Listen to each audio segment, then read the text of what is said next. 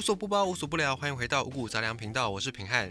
在现在的这个乱世当中，尤其在前阵子，应该说前几天，阿富汗的这个局势，然后也牵动了很多很多的国际势力，国际的这些局势是纵横交错，非常的复杂。然后，甚至也有人从阿富汗的这个事件，然后又引申出啊，美军可能会有弃台这样的美军弃台论。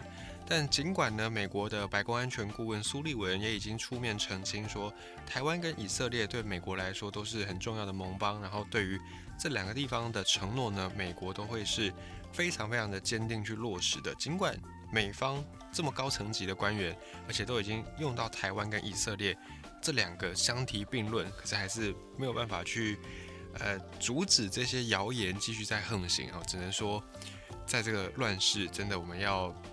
处得好，其实是一件蛮困难的事情。那也有人会开始从这个地方就去寄托在一些宗教啦，或者是寄托在一些艺术上。那么在宗教艺术之外呢，思想也是很重要的一个部分。像是在前几年，还记得那个时候好像也是呃兵荒马乱、战乱不断啊，又很多的天灾人祸等等。我记得有一阵子在书局，不知道现在还是不是，因为。受限那个疫情政策，已经很久没有去人多的地方，所以书局就很久没去了。书局有有几年有一阵子畅销书排行榜上面有一个书，它是属于偏这种思想类的，叫做《是时候读庄子》。我不知道书名是不是完整这个字啊，就好像意思差不多，好像有这么样的一本书。他就是在跟我们分享说，在越乱世的时候，尤其你越需要去读一些老庄思想。老庄思想在文化在华人文化圈里面，其实算是很多人都知道的，跟儒家孔子的这一派儒家学说算是并肩齐名。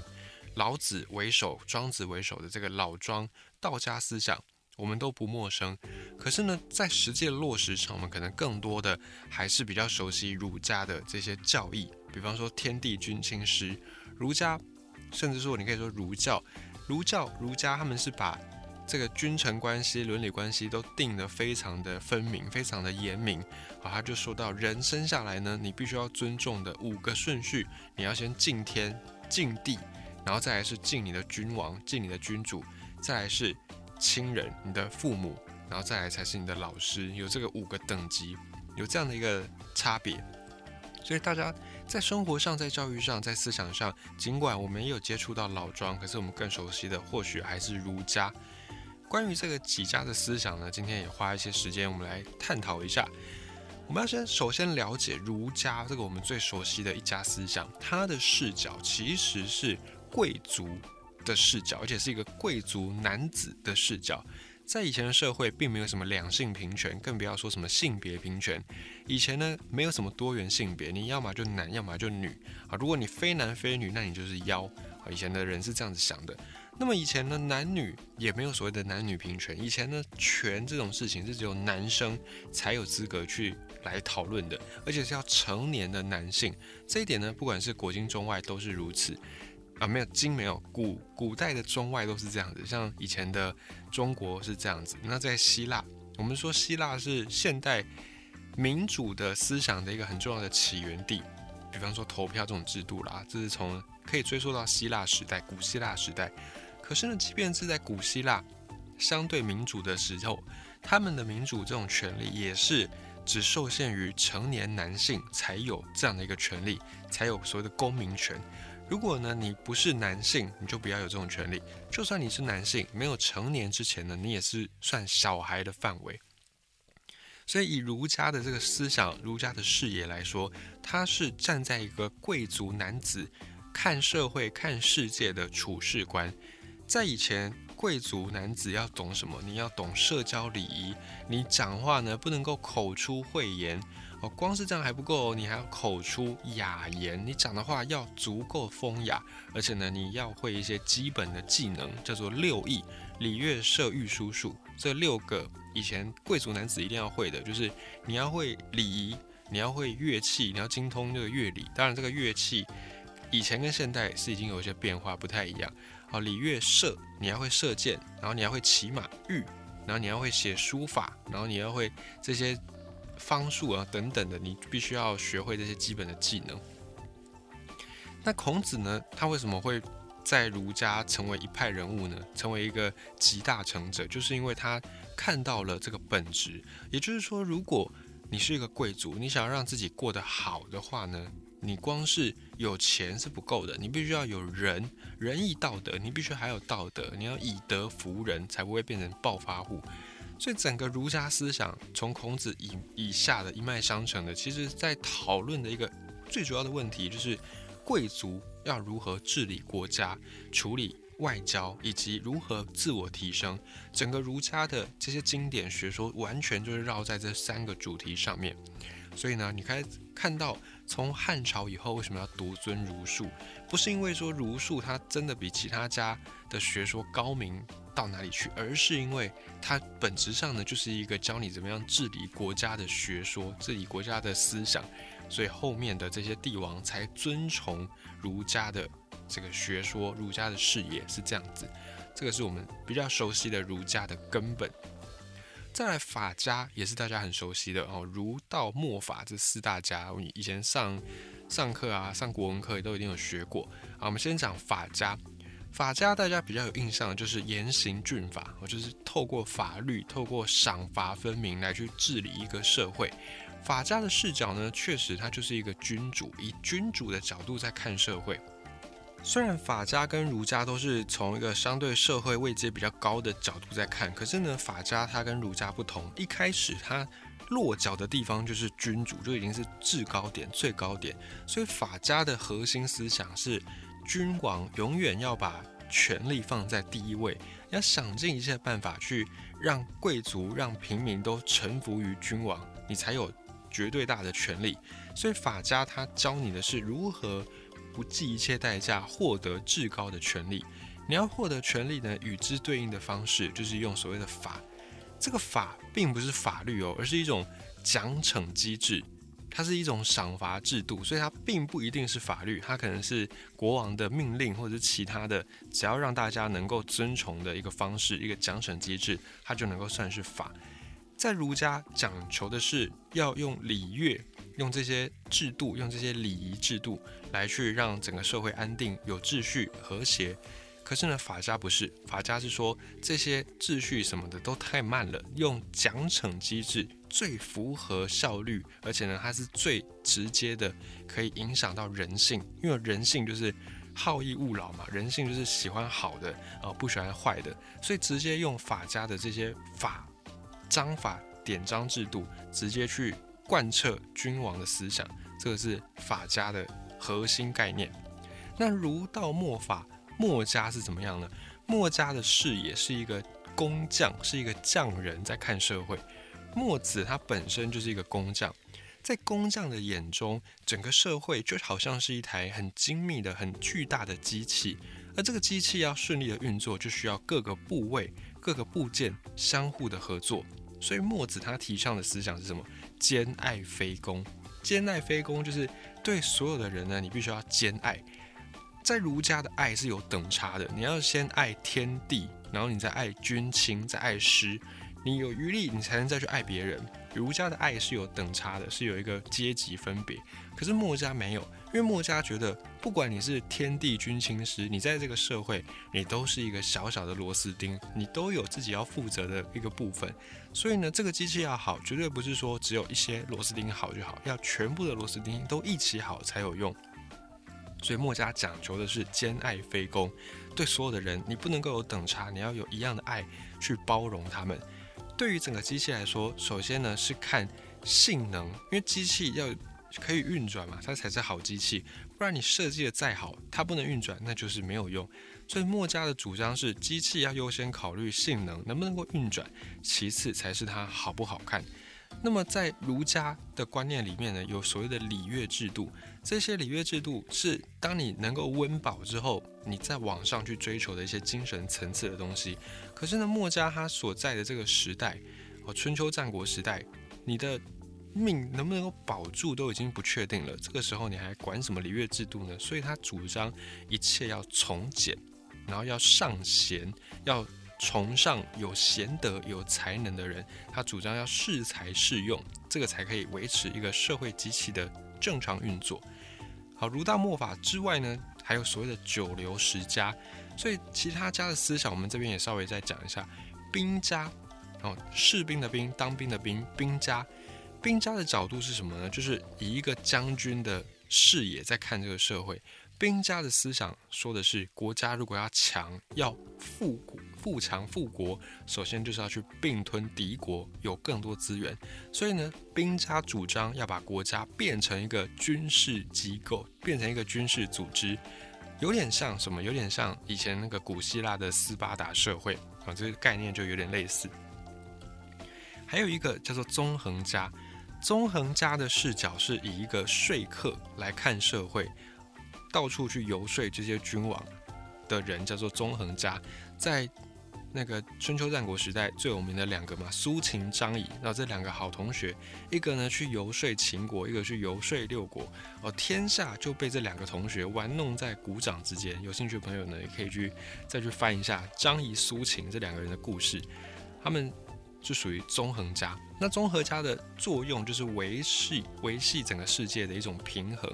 利用人性的一些弱点，人性当中有很多的弱点，然后呢，利用这些弱点，让各个国家维持在一个平衡，这样子纵横家就可以去从中牟利，这是纵横家的一个特色。好，最后我们再讲到道家，道家的视角是什么呢？我们刚才讲的，儒家是一个贵族，墨家是一个工匠，法家是一个君主，兵家是一个将军，纵横家是一个说客。那道家的视角是什么呢？道家，我们先讲道家是谁创立的呢？是老子。老子他是谁呢？他是一个国家档案管理员，然后他的官职就是一个管史的、管史书的人。那以现在的话来说，他就是一个管理国家档案资料库的管理员。所以他看过很多很多的这些档案，看到了国家每一代每一代之间的这些兴盛、衰落、悲欢离合。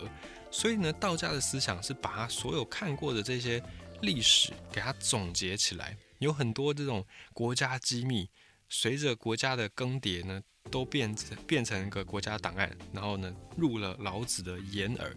所以道家的思想统合这些东西，它在时空上面是更有高度，而且更有深度的。像是东周，春秋战国之前嘛，是周朝。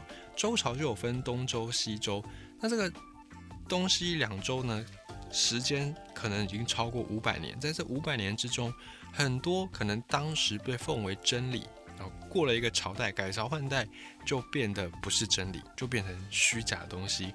很多事情就是这样子，只要换了一个朝代，标准就换了，是是非非不断的在更改，不断的在颠倒，在颠覆，真真假假也是如此。可是呢，在这些变化当中，好像隐隐约约有一种东西是万古不变的，是好像是真理一样。不管时空怎么样的替换，不管上位的人怎么样的变更，都不会改变。似乎有着这样的一个东西。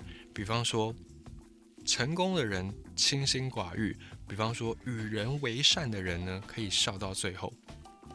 所以道家他们的概念就是从这些很丰富的历史资料。活生生的历史资料为基础，从这些资料里面去总结一套在乱世生存的法则。因为这个朝代会不断的变换嘛，没有一个朝代是永久的，所以在这个变换当中，在世界这种不断变迁的过程当中，我们处在这样的世间，我们要用什么样的规则，要用什么样的法则？道家在讲的就是这个东西，而这个法则，它的时空不限制，不被限制住。比方说儒家，它是有一个限制的，它是限制在贵族的世界、视野、视野跟视角。所以如果你不是贵族，你去看儒家的东西，你就觉得跟你好像没什么关联。哦，其他家的学说也是这样子。如果你不是说客，你去看纵横家，你就没什么意思。可是呢，在道家，不管你是什么样的职业，不管你是三教九流，来自何方，这一套标准都能够让你通用。它是一个。更广泛、更通用的准则，因为他在讲的是人如何在乱世生存。哦，你说你是贵族，你碰到乱世，你也是要逃难嘛？哦，你是匠人，你碰到乱世，你也是要想办法求温饱。所以与此同时呢，道家就干脆整合出一个，不管你是什么样的人，不管你在哪里，不管你在什么样的年份、什么样的朝代，你都可以依靠这个法则来自处、来生存。那么呢，这样的一个法则，它自然不受时空的限制，它当然也有一些取舍。比方说，道家对于一朝一夕、一世一时的荣华富贵，并不是这么在意，他更追求的是能够跨越千年、跨越万年，而且恒常不变的道理，恒常不变的真理。所以道家的视角其实有两个，一个是宇宙的视角。他用宇宙的视角来去看人，来去看社会，看国家，因为在国家之上就是世界，就是宇宙了嘛。在国家这样来来去去，道家要超脱其上，就必须要用宇宙的视角来看。所以道家第一个视角是宇宙的视角。宇宙呢，在宇宙当中，你讲时空、讲时间、讲空间是没有什么太大的意义的，因为你都没有办法超脱出宇宙本身的范畴。所以道家它跟其他的学说比起来，就有一种超然性。第二个视角是生命的视角去看宇宙。这个生命的视角比较特别，是在其他的学说当中呢，我们都是人的视角。你说贵族也是人嘛，将工匠也是人，将军也是人。可是呢，道家它是用生物的概念来去看，它不是说只有用人的角度来去看。因此呢，这样的。一种看世界的方式，反而让人类不再只是人类啊，人类好像只是整个大自然当中万物当中的其中一物而已。这样子去看呢，这个道家它就有两种的视角：宇宙视角去看，它是一个俯视的状态；从生物的视角去看，这是一个仰视哦，俯视跟仰视两种不同的角度。比方说庄子，老庄的那个庄子。庄子呢，就曾经写到一个故事，他就说有两只瓜牛，两只瓜牛的触角上各有一个国家，而这两个国家连年征战，死伤无数。这个视角，你看，从人去看瓜牛，就好像是从太阳、月亮的高度来去看人类一样。当你把视角切换，你就会发现很多事情根本就不值得你去在意，不值得你去劳心费神，甚至连战争这件事情呢，都变得。很没有意义，很可笑。这样的宇宙的视角，有一种剥离的感觉，有一种把你从这个地方拨开，让你脱离的感觉，让你从凡尘、红尘俗世这些杂事当中，你可以抽离，让你更加轻松的可以去提升你的精神层次。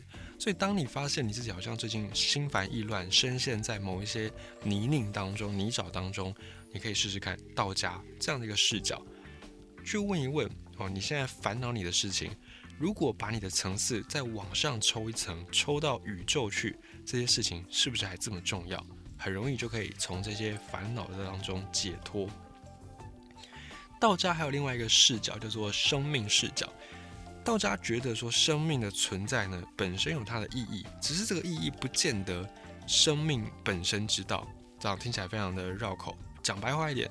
我们都说，好像男人好色，男生好色。从某一个男生来看啊，比方说我好了啊，我也是男生啊，我也假设我也是符合好色的这个标准。那这样子呢，对我来说，我不见得知道好色对我来说有什么意义。可是呢，我因为我好色，所以我可能有更多的机会能够去繁衍下一代。所以说，好色这件事情，它的意义就在于可以为了让人类繁衍。所以繁衍才是生命最终的目标，而好色只是一个手段。可是呢，对我来说，对更多的男人来说，我们可能不见得知道为什么自己会好色，或不知道自己为什么要好色。这个就是生命它有一些存在的意义，可是本体不见得知道，但它本身还是有意义的，不会因为你不知道好色为什么要好色而就不好色啊。这样听起来就很绕口令，可是道家在讲的就是这样。所以道家从来不会去问说，诶，人为什么要活着？人为什么要存在？存在有什么意义？你会发现道家从来不去探讨这个问题，因为他们觉得凡存在必合理，存在的东西一定有它的意义。这个意义也许我们这一世不知道，也许我们下一世不知道，可是总有它存在的意义。而这个意义在某一个时刻一定有着它关键的作用。所以你不用去纠结你活着有什么意义，你活着一定有意义。只是这个意义，或许你现在还找不出来而已。所以道家告诉我们要珍惜生命，要去珍惜自己。这个是道家的一个很重要的观念。那在道德经》里面呢有一句话说：“天之道，损有余而补不足；人之道则不然，损不足以奉有余。”这个是一个文言文，哈讲成白话文呢，就是说天天道哦，在宇宙万物的这个法则当中，天道是会拿这个过剩的去补不够的。可是人呢，在人世间的道理却不是这样子，经常可以看到在人世间是拿已经不足的人去补。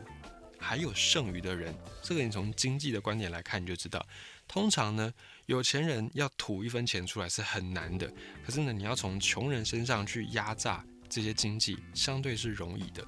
所以我们可以看到这几年，不管是哪一个国家，都不断的在发生这种贫富不均、M 型化社会，而且越来越严重的状态。那么在天道就不会，天道就是平均，平均把所有的事情呢都把它平均化。那道德经里面说，如果天道跟人道发生冲突的时候，谁会赢呢？当然是天嘛，人怎么可能赢过天呢？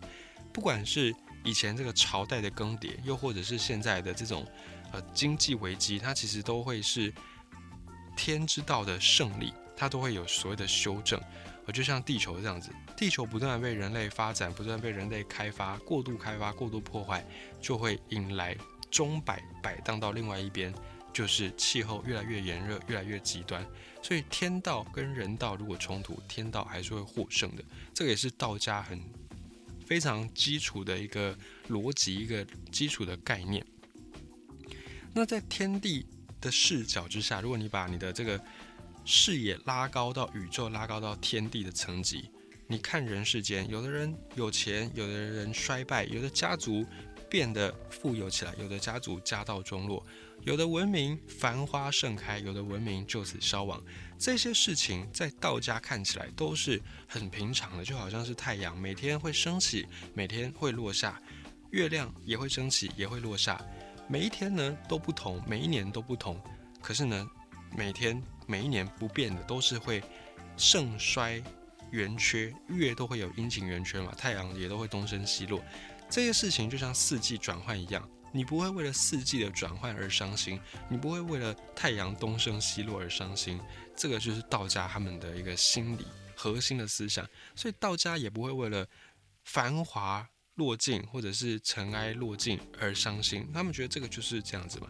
世界上所有的事物本来就是如此，本来就是变化万千，来来去去的，春花开了又谢，谢了又开，没有什么好去纠结，没有什么好去伤心的。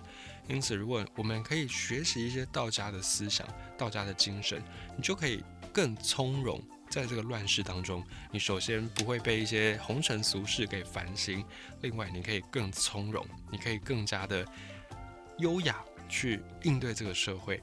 当然，这样也是有一些副作用，就是你可能对任何事情都提不起劲，因为你缺乏了这种呃。专注在某一件事情上面的焦点，你会把所有的层级呢都拉到宇宙这么高，所以对于啊什么要升迁啊，什么要加薪这些事情，你可能也会就失去了热情。这个也是道家的一个副作用，大概就是他们的特性特色就是这样子。而且呢，在一般人我们在处事的时候呢，我们很怕辱，很喜欢宠。有一句成语叫做“宠辱若惊”。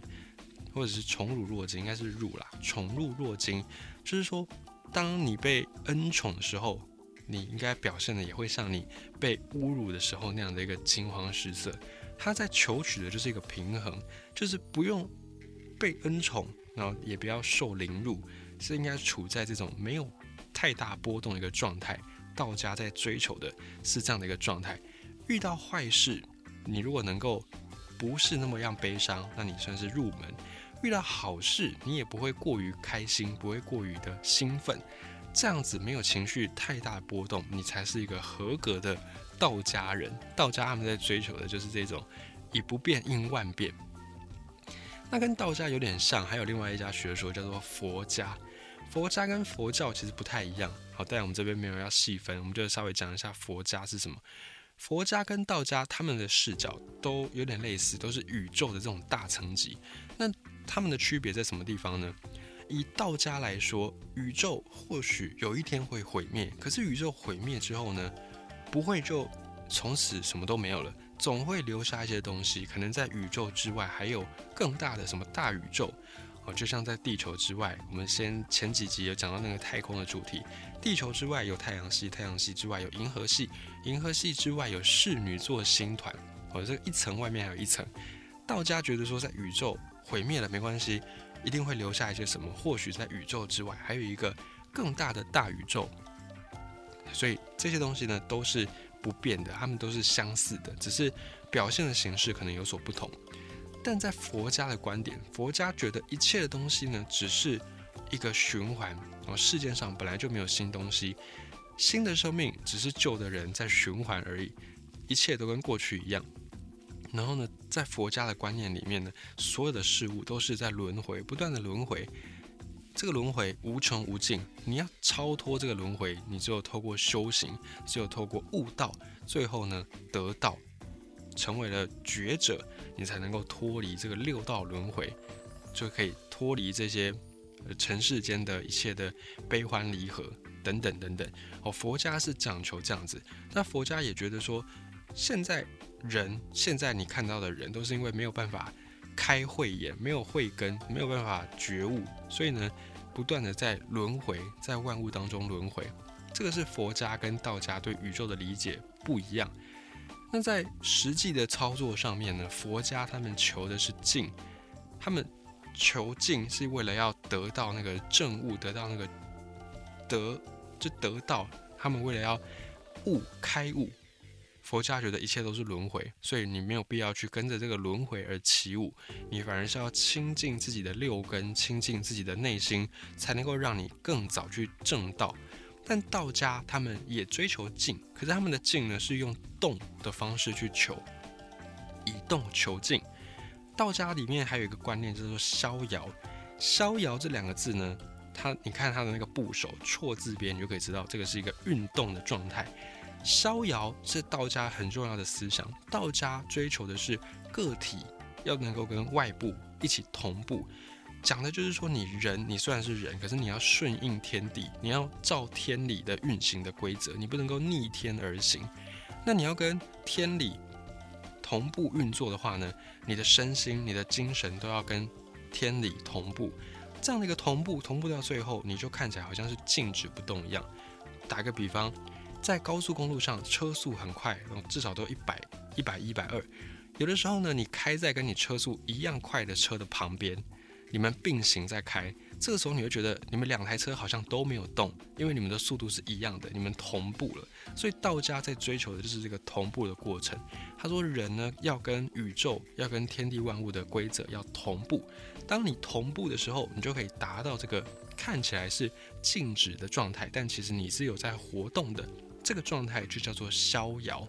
这个是道家追求的，而佛家他们觉得万物万事都是轮回不变，没有什么新的东西，所以他们觉得不用去随之起舞，他们不追求这种逍遥，他们追求的是绝对的宁静，绝对的极静，让自己能够正悟正道，脱离这些世间万物的轮回，就可以达到所谓的永恒就近涅槃，就可以达到这个状态。那在对宇宙的观念，佛家的道家不同。对死亡这件事情呢，道家、佛家也有所不同。